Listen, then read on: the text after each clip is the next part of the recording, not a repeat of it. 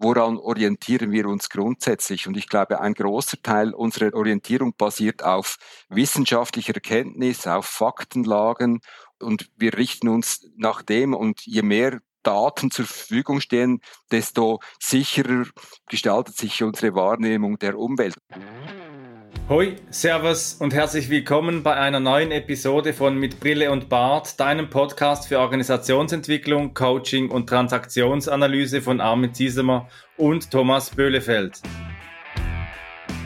Hier erhältst du Impulse dazu, wie du Beziehung auf Augenhöhe gestaltest, deine Reflexionsfähigkeit förderst und einen bewussten Umgang mit Sprache lernst.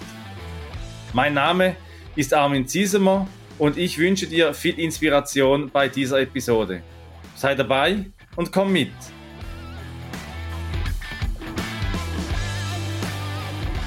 Hallo liebe Hörerin, lieber Hörer zur 30. Das ist ja schon wieder ein Jubiläum, die 30. Folge. Thomas, du bist heute auch dabei bei Mit Brille und Bart und heute Gehen wir einfach mal dem Hausverstand nach. Ist ein Begriff, den habe ich in Österreich aufgeschnappt, dass man eben nicht den Menschenverstand betont, sondern eben den Hausverstand.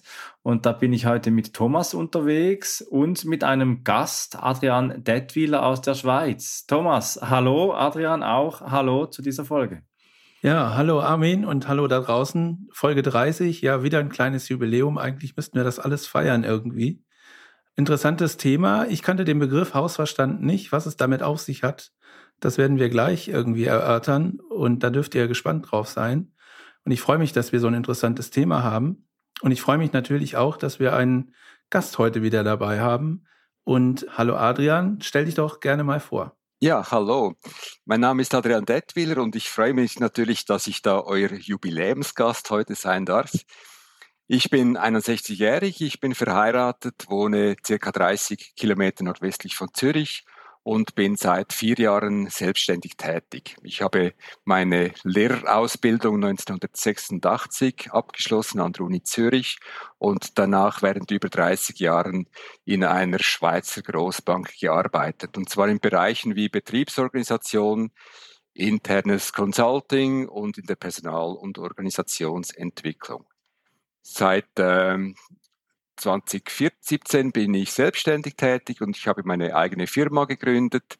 Die heißt Denkwerkerei.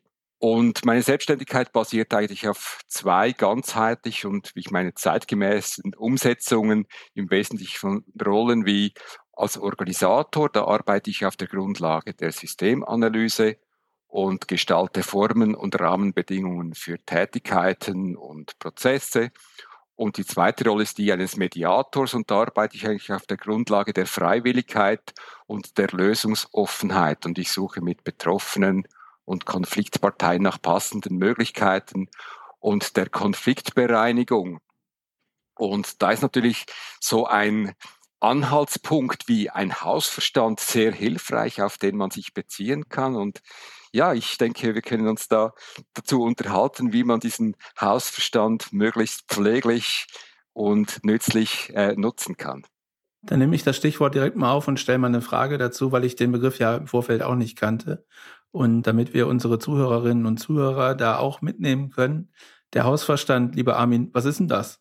Ja, das ist eine gute Frage. Hausverstand. Ich glaube, das ist etwas ganz Pragmatisches und manchmal denke ich heute in Organisationen, wo sehr viel Akademisches auch, äh, Konzeptionelles aufgebaut ist, dass der manchmal auch vergessen geht. So das pragmatische Handeln, so das, was man von zu Hause mitbekommen hat, vielleicht früher auch mal noch, Adrian, eben mit 61 Jahren, schaust ja du aus deiner Perspektive aus der Welt, sagst, dass das, was ich praktisch so löse, dass das ist es dann.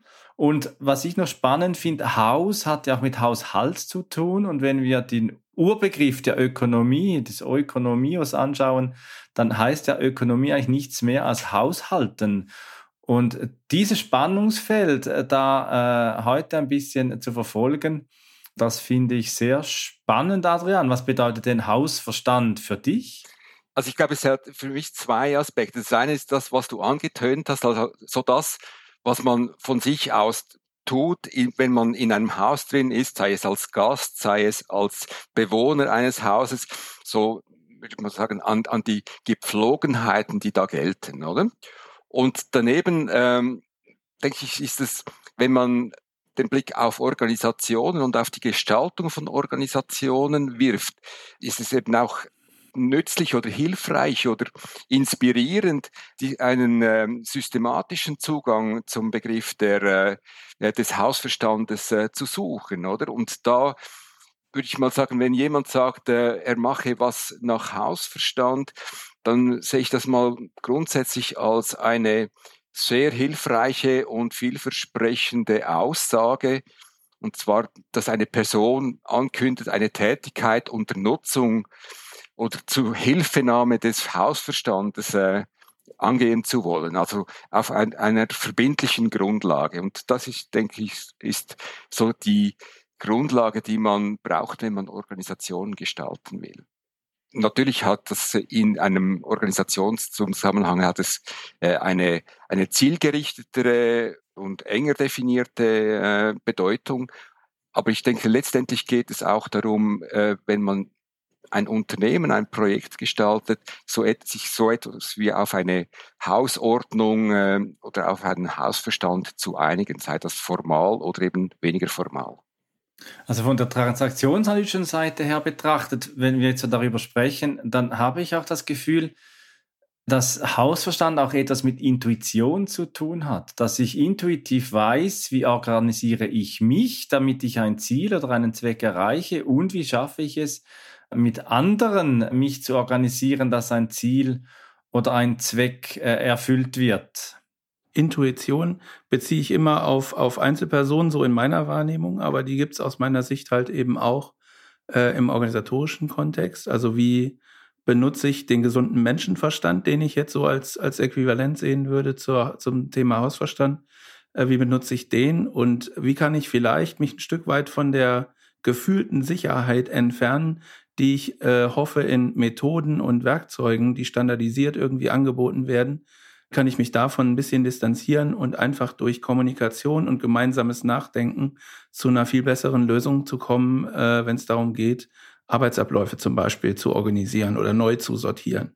Ja, und da sagst du ja, Adrian, das ist mir aus dem Vorgespräch noch ähm, so, so noch wach, dass du Menschen und Organisationen Freiräume zeigst, wo sie sich selbst limitieren. Mhm. Äh, und, und das, wenn wir über Organisation sprechen, dann äh, sieht man ja dann oftmals den Standard, also zum Beispiel in Organisationen, die sehr viel Standardisierung haben, äh, die vielleicht auch unhinterfragt sind und dann zu sagen, ja, aber da, da gibt's ja einen Freiraum, da, der ist doch Hausverstand. Da schaust du dahin und sagst, das ist doch eigentlich Hausverstand, das liegt ja auf der Hand, ist vielleicht ein anderer Begriff dafür.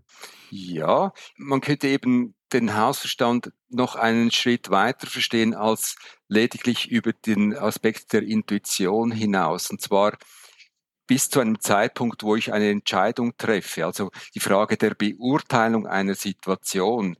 Und da ist natürlich der Hausverstand ein einzelner Aspekt, um eine Situation zu klären oder, oder zu bereinigen oder sich eine Vorstellung davon zu entwickeln, welche Handlungsvorstellungen oder Handlungsoptionen man sich eigentlich äh, eröffnen könnte.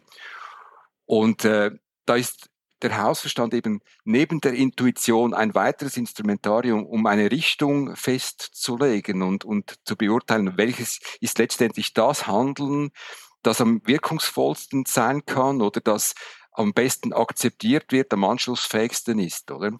Also von dem her würde ich den, den Wert eines Hausverstandes gar noch weiter fassen, als nur die intuitiven äh, Möglichkeiten zu erschließen. Ist eine Situation, die ich in meinen Aufträgen halt auch häufig sehe, dass, was du sagst, äh, Freiräume äh, aufzeigen, die vielleicht gar nicht gesehen werden aufgrund von irgendwelchen organisatorischen oder, oder sogar kommunikativen Scheuklappen, die äh, die Menschen haben und die auch häufig in gewachsenen Regelwerken sozusagen gefangen sind. Und äh, diese Regelwerke werden dann nicht hinterfragt, also irgendwelche Arbeitsanweisungen oder Organisationsanweisungen, die es da gibt, die nicht hinterfragt werden, die oft nicht zeitgemäß sind und äh, wo es dann die Aufgabe sein kann, darauf hinzuweisen, pass auf, du kannst selbst mit äh, deinem eigenen äh, Hausverstand vielleicht kannst du diese Regeln auch ändern, weil das sind Regeln, die du dir selbst gegeben hast als Organisation. Also kannst du sie selbst auch gerne wieder ändern. Und dahinter mhm. tun sich dann Freiräume auf, die im ersten Moment hinter diesen Wänden verborgen waren. Das kenne ich sehr gut. Ja, und da dient eigentlich der Hausverstand auch als Argumentationshilfe gewissermaßen, eben um, um zu begründen, warum dass man eben von tradierten äh, Vorstellungen abweichen will und soll. Und auf der anderen Seite ist natürlich der Hausverstand von seiner Art her auch etwas Gewachsenes, dessen man sich häufig gar nicht bewusst ist, dass er eigentlich dieser Hausverstand einem eben auch limitiert.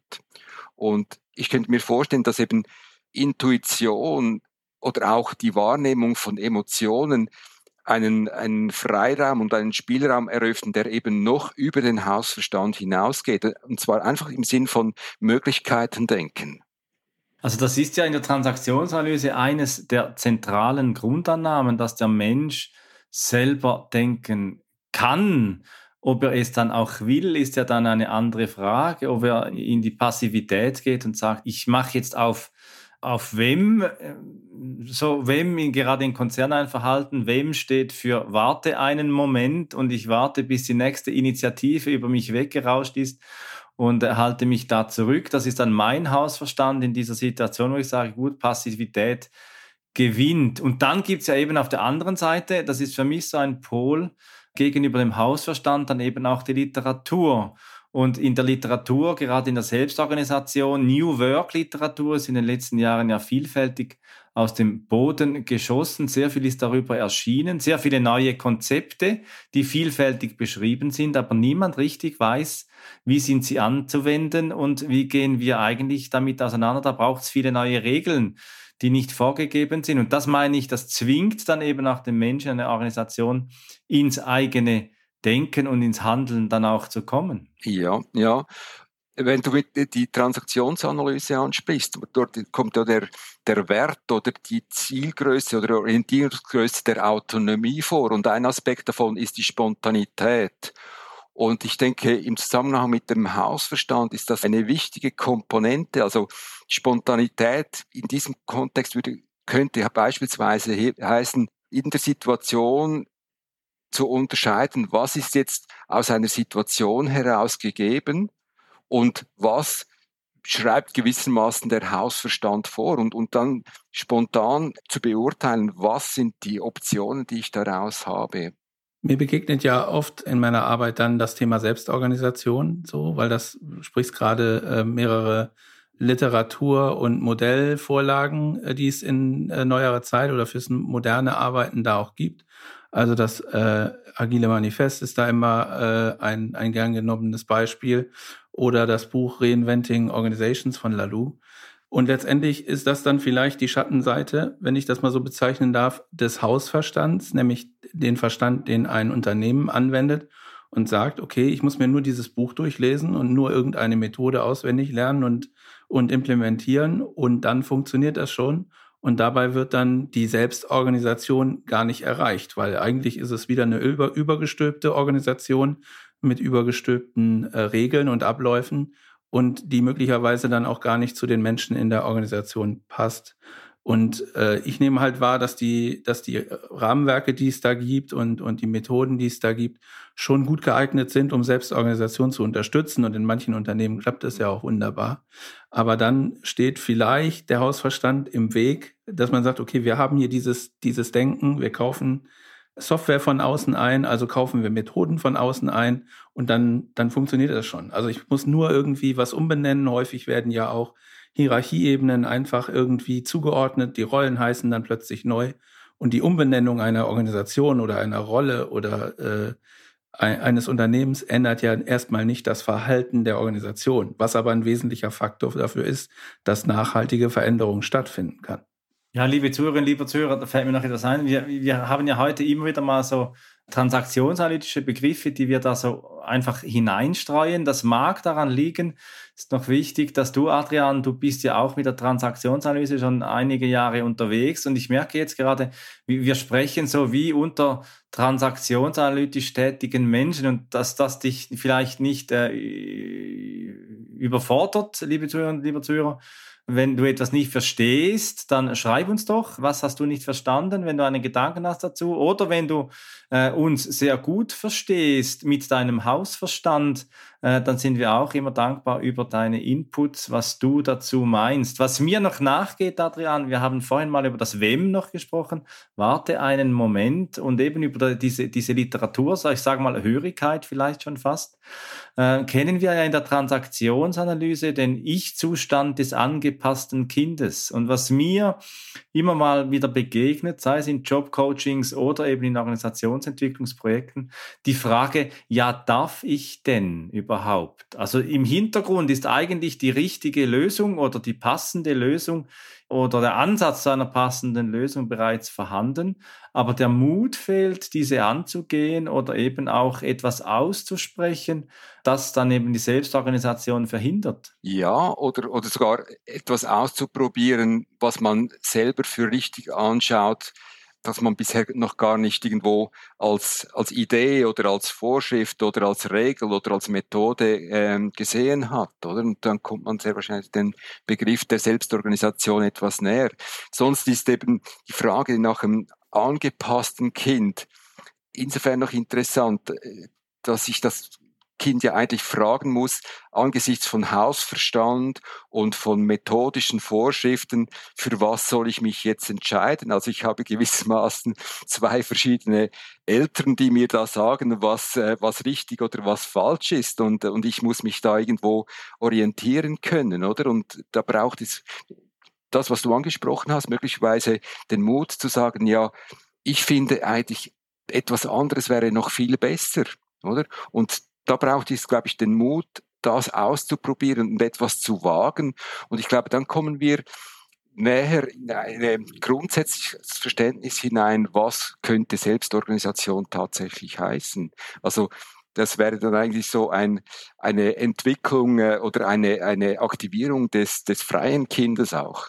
Ja, also sich selbst Freiräume schaffen. Genau. Das ist ja. ja eigentlich eine der Kernbotschaften, die du vertrittst in der Organisationsentwicklung. Wie gelingt es Organisationen, Freiräume zu schaffen als Kollektiv, als Organisation und eben auch für das Individuum, weil eigentlich soweit sind wir uns vielleicht auch einig, dass wir eigentlich in einer verrückten Welt leben. Ver genau, wo die, die Dinge verrückt werden und wo man sie selber verrückt, oder?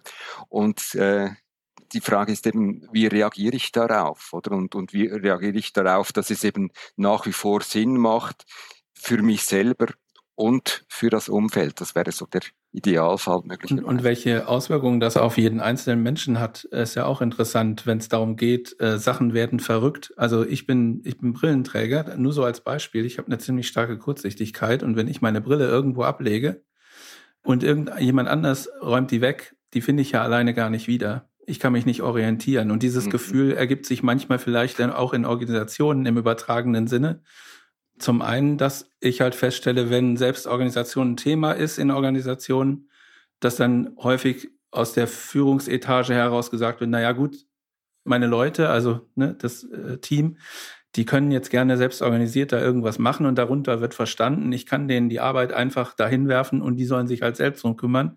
Mehr Freizeit für mich, super, ich brauche da gar nicht mitzumachen. Und das ist tatsächlich etwas, was häufig den Erfolg verhindert, wenn die Mitwirkung der Führung einfach nicht gesehen wird. Also diese Mitwirkungspflicht, die da besteht. Und auf der anderen Seite die Perspektive von Menschen, die vielleicht aus Gewohnheit oder aus Bequemlichkeit oder aus, weiß ich nicht, vielleicht ein Stück weit Sorge vor Veränderung, dann auch sagen, ich will gar nicht, dass hier alles verrückt wird. Ich fühle mich wohl, so wie es ist.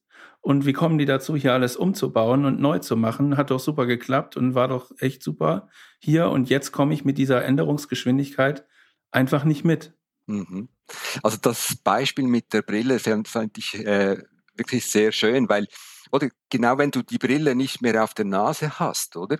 Dann nützt es dir eigentlich sehr wenig, dich nach irgendwelchen Zuständen zurückzusehen, wo du mal die Brille auf der Nase hattest, oder? Also genau in dem Moment geht es ja darum, wie komme ich jetzt zu dem, was ich brauche, ohne Brille auf der Nase? Und wenn das die Brille selbst ist, zu der muss ich auch irgendwie kommen, oder? Und das ist genau diese Veränderung, die man angehen muss, aus meiner Sicht, wenn man sich mit dem Thema Selbstorganisation befasst. Also es ist einfach nicht zielführend, sich nach anderen idealen Zuständen umzusehen, die man auch noch für möglich hält, sondern es geht wirklich mehr Richtung neue Wege und neue Lösungen suchen. Jetzt hast du ja, Adrian, äh, aus deiner beruflichen Entwicklung auch die Erfahrung gemacht, dass die Digitalisierung sehr schnell äh, vorwärts schreitet, dass die Automatisierung sehr schnell vorwärts schreitet und dass Menschen es so weit äh, erleben können, dass sie einfach nicht mehr mitkommen, dass sie wirklich überfordert sind. Das sehe ich selbst auch immer wieder äh, bei mir, Thomas, das hast auch gesagt. Ich merke manchmal auch, ich bin schon älter, von TikTok verstehe ich zum Beispiel gar nichts, da bin ich völlig weg. Oder eben dann bei älteren Mitarbeitenden, äh, die ich dann erlebe, die dann sagen, ja, ich weiß nicht wie mit diesem System. Und da braucht es ja neben der Selbstorganisation die Fähigkeit und die Resilienz, auch Lernen damit bestmöglich umzugehen mit diesen Entwicklungen, die da passieren, auch gemeinsam neue Regeln äh, zu schaffen. Wie geht man miteinander um? Also da, die Selbstorganisation in der Organisation selbst. Und da gibt es ein Buch von, äh, von Fritz B. Simon, Meine Psychose, mein Fahrrad und ich. Und das war für mich vor einigen Jahren so ein Eye-Opener zum Thema Regeln. Und da gibt es eben Regeln in Organisationen, die sind starr wie Gesetze der Schwerkraft und eben Regeln, die sind äh, freier gestaltbar, so diese, diese frei gestaltbaren Regeln. Und da drin, da beschreibt er so einen Witz und den finde ich einfach bezeichnend äh, für unsere Zeit heute, weil ja so viele individuelle Interessen vorhanden sind. Da spielen zwei ihre miteinander, Mensch, ärgere dich, wird da erzählt und da sagt der eine, Schach, worauf er von seinem Mitspieler die erregte Antwort erhält, du Idiot, beim Halma gibt es doch keinen Elfmeter. Ja, äh, äh, äh, spannend daran, also jetzt etwas nüchtern betrachtet, spannend daran ist ja eigentlich, dass die, die Leute da wie nicht fähig sind zu unterscheiden, was ist was. Oder also noch völlig unabhängig von der, der Lösung, die man dann wählt, also welches Spiel spielt man jetzt tatsächlich am Schluss, äh, entsteht am Anfang eine, eine Konfusion darüber, um was geht es überhaupt. Und ich glaube, das ist, äh, wenn du vorhin die Digitalisierung angesprochen hast, ist das, ist das eine, eine Hauptschwierigkeit, mit der wir umgehen müssen. Also zu unterscheiden, was geschieht außerhalb was ist ein, Teil der Umwelt und was ist ein Teil von mir selber und, und wie spielen die beiden Dinge zusammen. Und ich glaube, äh, die, die Stichworte vom Fahrrad und, und, und ich selbst und äh, was war das? Die Psychose. Äh, meine Psychose, meine Psycho mein genau. Das, das zeigt eigentlich genau diese, diese, dieses Dreigestirn, oder? Also, dass es zu unterscheiden gilt. Oder? Also, Wobei man sagen muss, in diesem Buch kommt, das ganze Buch kommt kein Fahrrad vor. Das wird danach, auf, wird danach auch aufgelöst. Mhm. Und das, was eben nicht vorkommt und doch im Titel ist, das bewegt ja Organisationen in ihrer Gestaltung oder eben Entwicklung auch immer wieder. Wird dann nicht manchmal auch der Mensch vor lauter Methoden und Instrumente und Systeme vergessen? Ja, und ich glaube, er vergisst sich selber noch dabei. Also äh, diese, diese Frage von, wenn Digitalisierung rund um mich herum passiert, wer bin ich und was bin ich dann in diesem Umfeld und in diesem Zusammenhang, oder? Und ich glaube, was wichtig äh, ist, äh, zu realisieren, dass Digitalisierung an sich nicht ein Teil von mir selber ist, sondern primär eine kulturelle Errungenschaft, also eine Errungenschaft der Menschheit und die sollte auch so verstanden und behandelt werden. Also ganz im Gegensatz zu einer persönlichen Psychose, die mich persönlich betrifft, oder auch zu einer Klimakatastrophe, die die Umwelt betrifft und, und nicht einfach ein, ein kulturelles Gut oder ein, eine kulturelle Errungenschaft darstellt. Also aus meiner Sicht ist es tatsächlich ein, ein Riesenthema, dass die Menschen oft vergessen werden. So.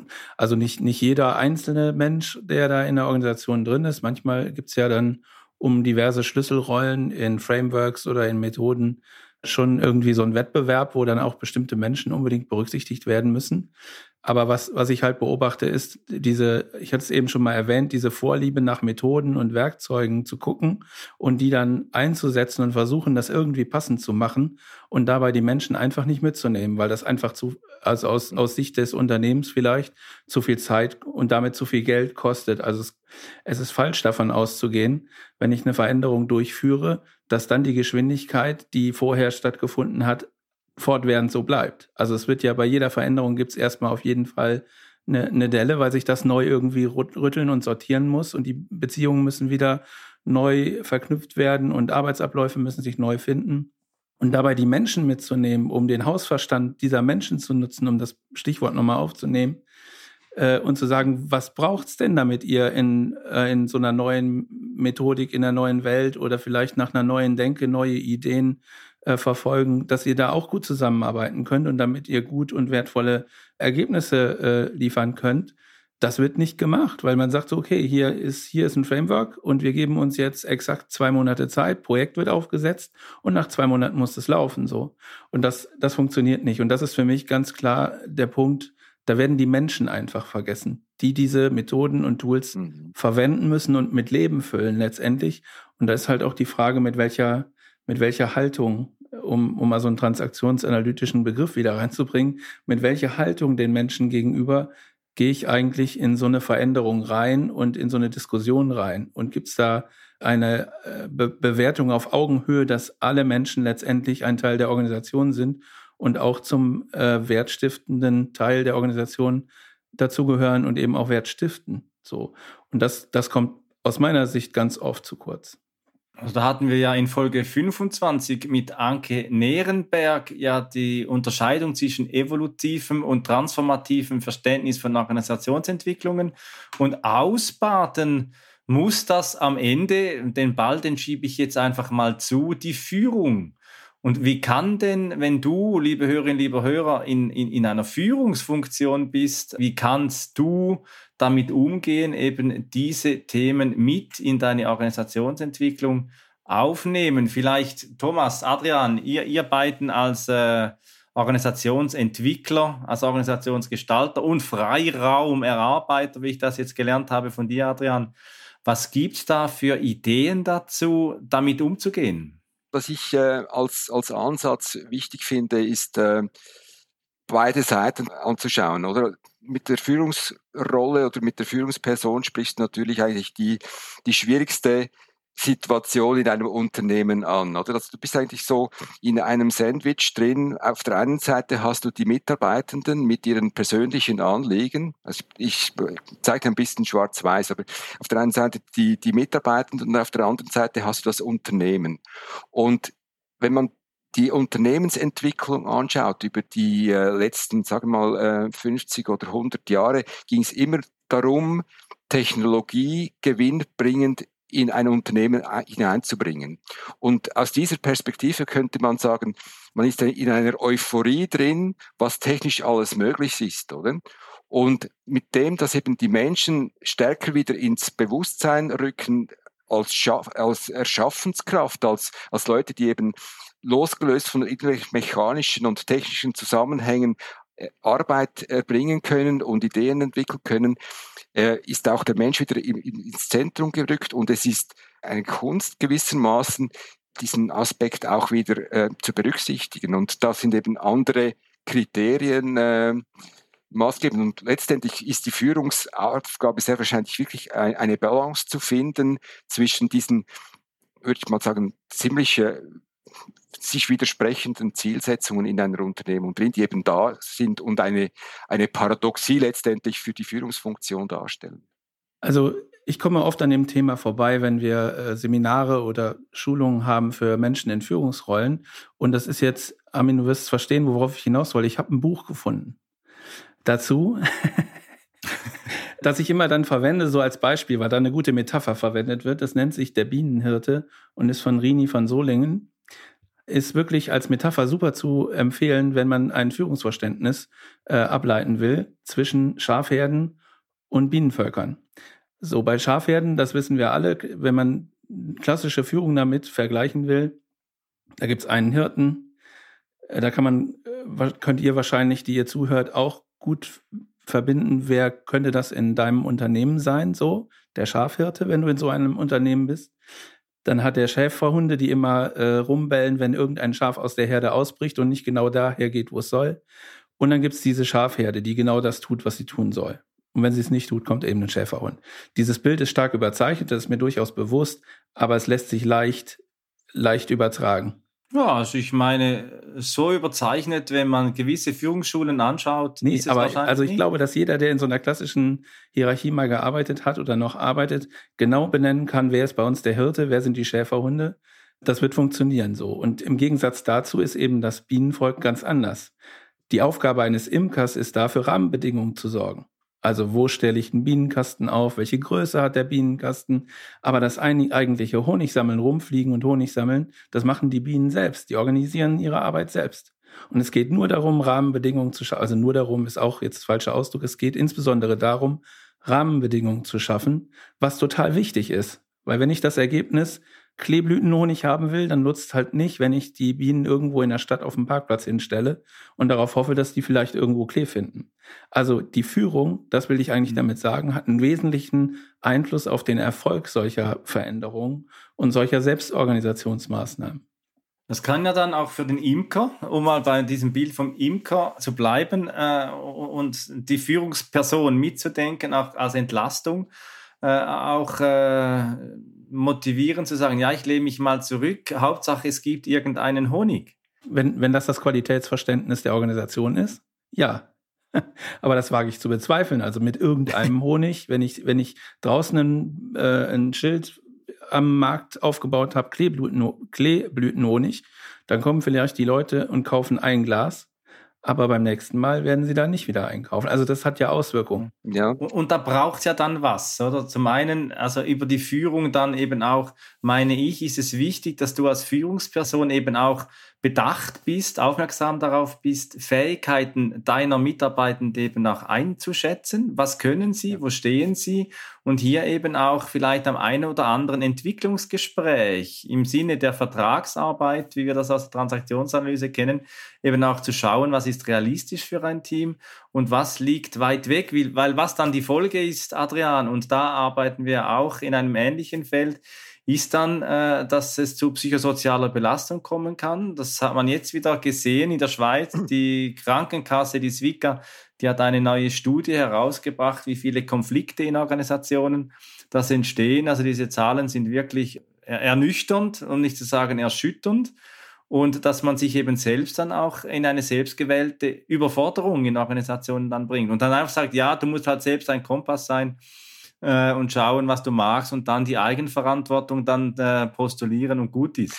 Ja, das ist, äh, also diese Überforderung, die, das ist wirklich ein Thema und ich könnte mir vorstellen, da, da ziehe ich ein bisschen das Be Beispiel vom Bienenvolk weiter, oder? Also, dass diese Überforderung daher kommen könnte, weil eben jemand fragt oder äh, den Auftrag gibt, äh, irgendeinen Honig zu produzieren und die Bienen in den Konflikt kommen, ja, welchen Honig soll es denn sein?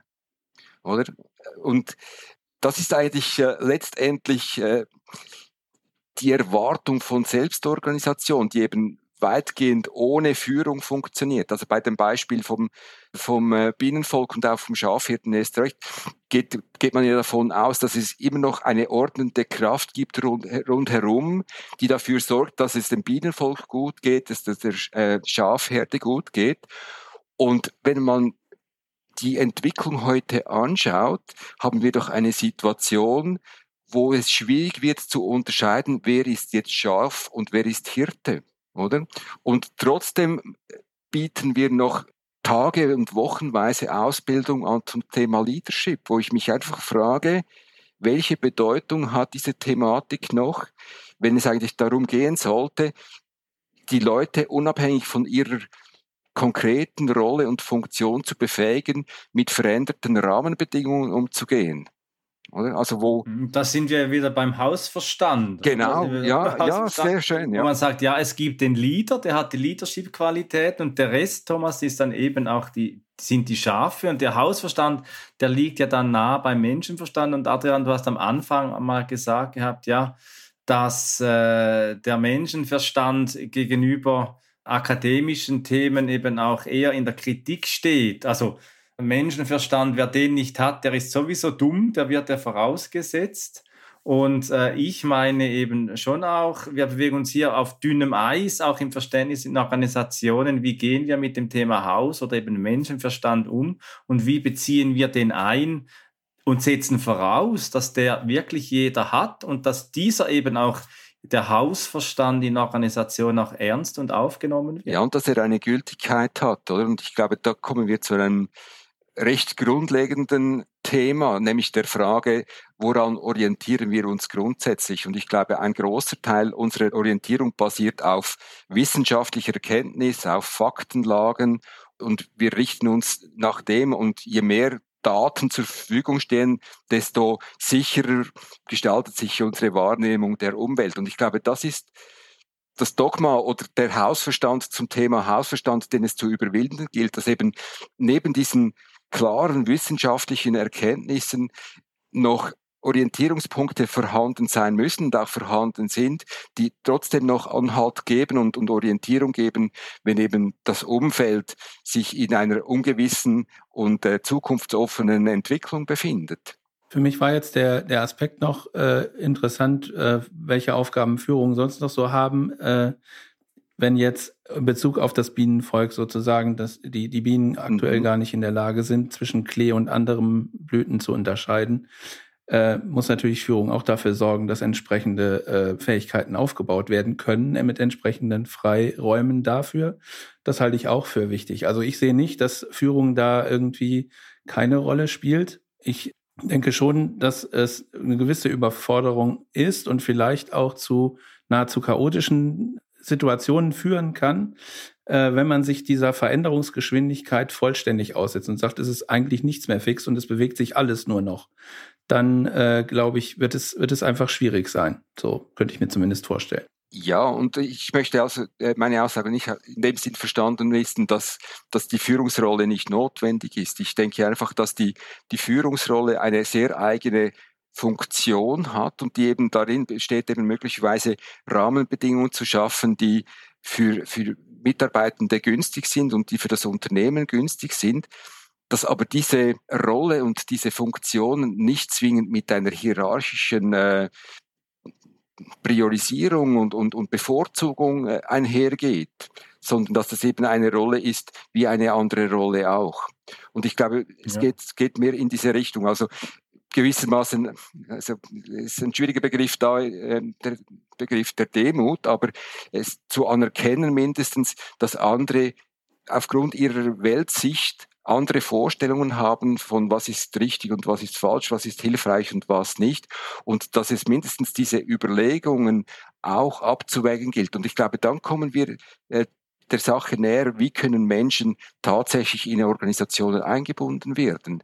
Also dass sie eben mit, mit ihren Wahrnehmungen, mit ihren Intuitionen, mit ihrer Auslegung von gesundem Menschenverstand eine Qualität hineinbringen, die andere eben aufgrund von ihrer anderen Perspektive nicht äh, mitbringen. Und dass es eben letztendlich verschiedene Sichtweisen braucht, um, um ein Unternehmen oder eine Organisation äh, gut äh, über Klippen hinweg äh, zu bringen. Ja, das ist das, was ich abschließend aus diesem Podcast mitnehme jetzt mit euch beiden, Thomas und Adrian, dass es eben ein Umdenken braucht, äh, gerade auch äh, in der Trans aus der transaktionsanalytischen Perspektive, dass wir heute nach sehr stark der Fokus beim individuellen Verhalten bleiben, dass eben auch das Denken und das Fühlen vielleicht äh, auch betont ist äh, akademisch oder eben auch wirklich sehr methodisch auf die Instrumente bezogen, dass dabei der Mensch auch eher wieder vergessen geht, dass Beziehungen dann auch unterbrochen werden durch Systeme. Und dass es eben, was es braucht äh, dazu, dass das Relationale, die, das Beziehungsgestaltung, dass die ähm, betont wird, dass dann eben auch auf das Systemische geschaut wird. Was braucht es wirklich in der Organisation? Und nicht einfach gesagt wird, ja gut, äh, organisiere dich selbst, dann organisieren sich alle und dass danach gesucht wird, was wird wirklich betont und welchen Rhythmus und welches Tempo, mit welchen Fähigkeiten sind wir ausgestattet, was ist realistisch. Und zu guter Letzt, dass äh, Selbstorganisation bedeutet, selbst zu denken, fühlen dürfen auch und sich eben auch dann äh, bewusst zu verhalten auf, äh, wir können es nicht genug betonen, Thomas, äh, auf Augenhöhe eben ähm, die, die Organisation dann auch zu gestalten. Adrian, das Schlusswort für diesen Podcast gehört dir. Ja, vielen Dank.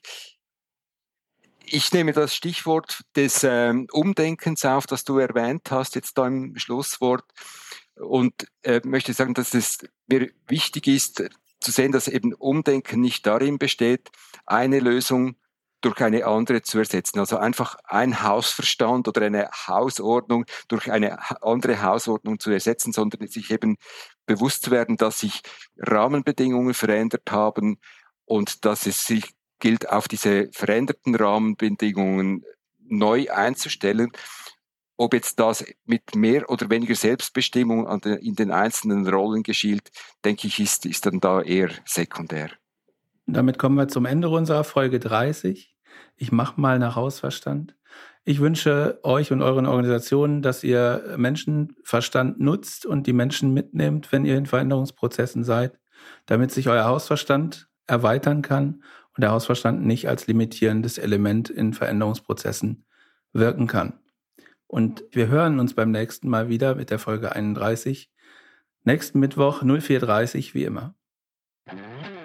Wenn dir diese Episode von Mit Brille und Bart gefallen hat, dann zeig uns das mit deinem Like und abonniere gleich den Kanal, damit du keine Folge verpasst.